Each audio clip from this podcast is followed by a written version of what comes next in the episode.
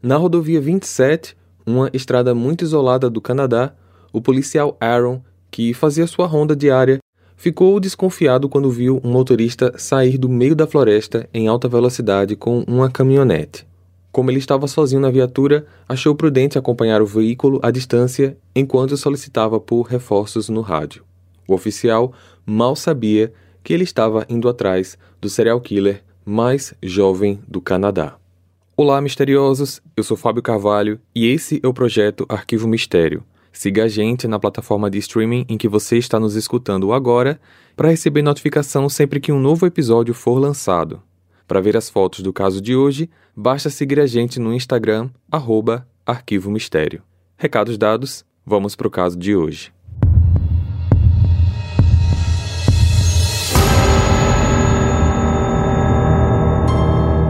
Nascido no dia 21 de janeiro de 1990, Cody Alan Legebukov foi criado em Fort St. James, um município distrital na zona rural da Colômbia Britânica. A infância de Cold, diferente do que acontece corriqueiramente com assassinos em série, foi longe de ser ruim. Na verdade, ele foi criado em uma família amorosa e financeiramente estável. Estudava em uma boa escola, era um garoto bastante popular, gostava de esportes, competia no hóquei no gelo e não mostrava propensão à violência. Para aqueles ao seu redor, Cold era uma pessoa normal engajada nas atividades em grupo e muito fácil de se conviver. Ao terminar o ensino médio, em 2008, Cody conseguiu um emprego como mecânico na concessionária Ford e se mudou então para a cidade de Prince George, também na Colômbia Britânica. Lá, ele acabou dividindo uma casa com três amigas já de longa data. O rapaz nunca esteve nem perto do radar da polícia. Era um cidadão insuspeitável que mantinha uma rotina padrão, por assim dizer. Gostava de passar as horas nas redes sociais conversando com amigos e vendo vídeos engraçados.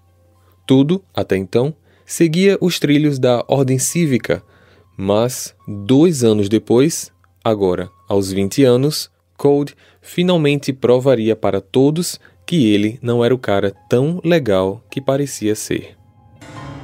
Numa noite fria do dia 27 de novembro de 2010, ele foi visto em sua picape por uma viatura policial na rodovia 27 no exato momento em que saía de uma pequena estrada remota que dava numa área de extração de madeira e que também era bastante conhecida por ser uma região de caça ilegal de animais.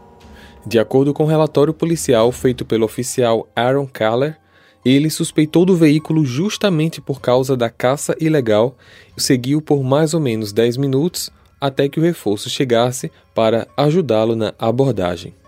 Assim que o veículo foi parado e que Aaron se aproximou da picape, Code já estava estendendo seus documentos para fora da janela do motorista mesmo antes de ser solicitado, situação que nunca havia presenciado antes. Além disso, o rapaz usava shorts quando a temperatura estava bem abaixo de zero. Os oficiais notaram também que havia marcas de sangue no rosto, nas pernas e no interior do carro do rapaz. E essas manchas de sangue no senhor e no carro? Eu estava caçando veados e precisei carregar um para enterrar. O senhor sabe que essa área é ilegal para caça, não sabe? Sei, sei, mas sabe como é, né? Eu sou caipira. Só tenho isso para me divertir. Ao conduzir uma busca mais completa na caminhonete, os policiais descobriram uma chave inglesa coberta de sangue, junto com uma mochila e uma carteira contendo um cartão de hospital infantil com o nome de Lauren Don Leslie. Tanto pela caça ilegal, que ele disse ter feito, como pela situação estranha dos itens encontrados, os oficiais prenderam o rapaz sob a lei de vida selvagem do Canadá e chamaram um perito com habilidades de rastreamento de vida animal. Eles rastrearam as marcas dos pneus do veículo do carro de Cold na estrada e na neve recém-caída e acabaram encontrando pegadas que levavam a um corpo parcialmente nu de uma jovem. Essa garota era a própria Lauren Don Leslie, de 15 anos de idade. apresentava um golpe com faca no pescoço e marcas de espancamento no rosto e no corpo. O policial Aaron, suspeitando de um caçador, ironicamente e felizmente acabou capturando um assassino. Code, claramente sem alternativas, inicialmente disse que havia encontrado um corpo na beira da estrada e foi embora em pânico, levando apenas os pertences da vítima. No entanto, como foram encontrados vestígios de sangue na chave inglesa do seu veículo, ele admitiu mais tarde que conhecia a garota. Disse que a conheceu por meio de uma rede social canadense chamada Nexopia. Segundo a versão de Code, eles estavam tendo relações sexuais de forma consensual quando Lauren de repente enlouqueceu e começou a se bater. Ele, sem saber o que fazer diante daquilo, disse que bateu em Lauren duas vezes para tentar tirá-la desse surto, mas não tinha a intenção de matá-la. Porém, o resultado da autópsia mostrou que ela havia sido agredida pelo menos quatro vezes de forma severa, o que resultou na sua morte. Além disso, textos descobertos na rede social de Lauren indicaram que ela não tinha intenção de se envolver sexualmente com Cold. Uma das mensagens enviadas por ela claramente dizia, aspas, Estamos apenas conversando, certo? Nada sexual. Fecha aspas. Tudo indica que, no caso de Lauren, fazendo uso de um clichê mórbido, Cold usou a tal rede social para atrair a jovem em uma armadilha onde o seu desejo para matar seria libertado. Após a prisão de Cold, uma amostra do seu DNA foi essencial para ligá-lo aos assassinatos anteriores não resolvidos de outras três jovens. Jill Stacy Stuchenko de 35 anos, mãe de cinco filhos, foi vista pela última vez no dia 9 de outubro de 2009. No dia 26 de outubro do mesmo ano, ela foi encontrada morta em um poço de cascalhos nos arredores de Prince George. Semelhante a Lauren, o que definiu o modus operandi de Cold, Jill morreu de um traumatismo na cabeça. Agora, com novas evidências, estava claro que ela tinha sido a primeira vítima do rapaz, que já era agora oficialmente considerado, aos 20 anos, sendo o primeiro crime cometido aos 19, o mais jovem serial killer do Canadá. A segunda vítima foi Natasha Montgomery, de 25 anos, mãe de dois filhos, cujo corpo nunca foi encontrado. Natasha foi vista pela última vez no dia 31 de agosto de 2010, saindo da casa de um amigo em Prince George. Apesar de o corpo nunca ter sido encontrado, uma busca na casa do assassino revelou o DNA da desaparecida, inclusive em um machado de propriedade do Cold, o que tornou a moça, oficialmente, a segunda vítima. Os restos mortais de uma terceira vítima, Cynthia Francis Mars, também de 35 anos, foram localizados em um parque quase um mês depois do seu desaparecimento ter sido relatado, em setembro de 2010.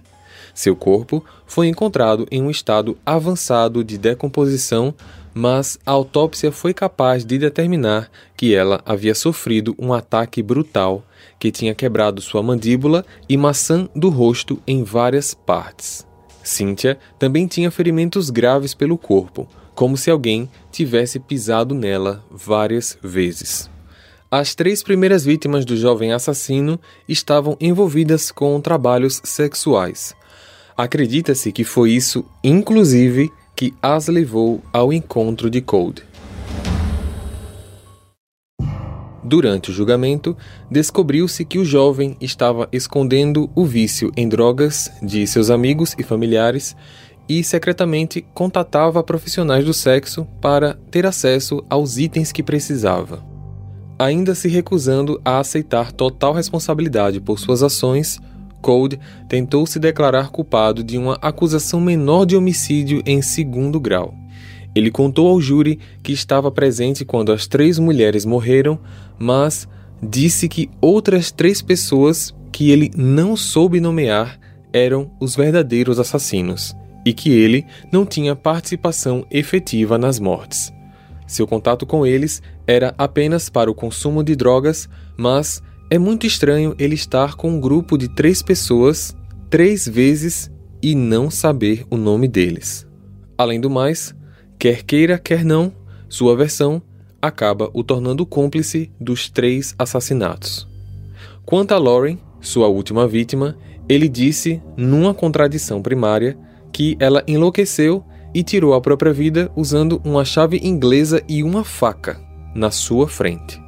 As três amigas com quem Cold dividia a casa testemunharam contra ele em 2014. Uma delas contou que voltou para casa depois de visitar a família no feriado de Ações de Graças em 2009 e desceu as escadas que davam acesso ao quarto do rapaz para ver como ele estava. Na sala de estar, que fizeram no porão, ela encontrou Cold deitado no sofá assistindo televisão. A moça disse que notou uma mancha de sangue em uma das extremidades do sofá e outra mancha no carpete que cobria o chão. Quando perguntado sobre as manchas, sua resposta foi: Ah, eu tava chapado. O nariz começou a sangrar enquanto eu dormia no sofá. Relaxa. Era só isso. Depois do depoimento da jovem, a promotoria supôs que Code assassinou Jill Stacy, a primeira vítima, no porão da casa durante o feriado de Ação de Graças. Outra colega também relatou algo muito estranho. Ela se lembrava de um pequeno machado ao lado da cama do rapaz. Quando perguntado o motivo dele ter um machado daquele dentro do quarto, ele respondeu: É assustador aqui embaixo. Tente dormir aqui sozinha para você ver. Eu preciso estar preparado para me defender se precisar. As jovens também deram detalhes de festas regadas de álcool e muitas drogas que ele fazia na casa, e que nessas festas Cold costumava levar garotas que conhecia na internet, e isso, segundo elas, provocava um incômodo enorme no convívio deles. Seu advogado de defesa pediu ao júri que condenasse seu cliente por quatro acusações de assassinato em segundo grau em vez de assassinato em primeiro grau. Isso, obviamente, não foi aceito e ele acabou sendo acusado e condenado por quatro homicídios de primeiro grau. Assim, em setembro de 2014, no fim do julgamento, Code foi condenado à prisão perpétua com possibilidade de liberdade condicional após 25 anos do cumprimento da pena. Cody Legebukov é, até hoje, considerado o serial killer mais jovem da história do Canadá. Compartilhe esse episódio com seus amigos para ajudar no crescimento do canal.